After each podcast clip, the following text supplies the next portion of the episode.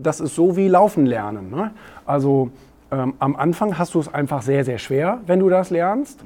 Dann fliegst du andauernd auf die Fresse, alle ermutigen dich, mach weiter, du kriegst das schon hin, der Mensch ist dafür gemacht, aufrecht zu laufen. Und dann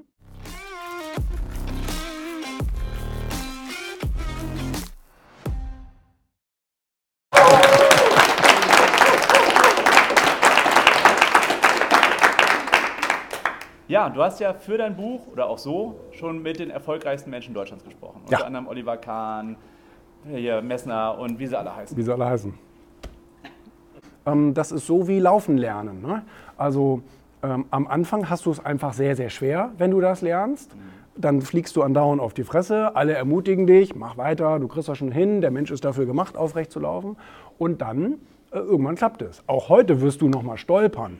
Aber du, du weißt, danach geht es ja weiter. Du wirst ja nicht liegen bleiben.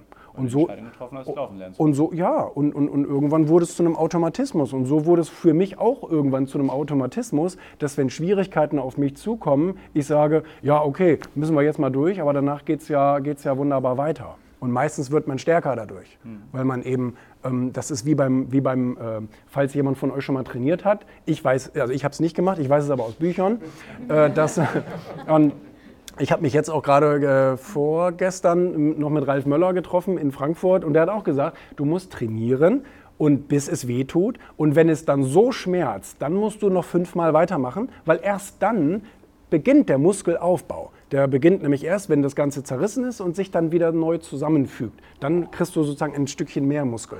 Und so funktioniert das mit Herausforderungen in unserem Leben auch.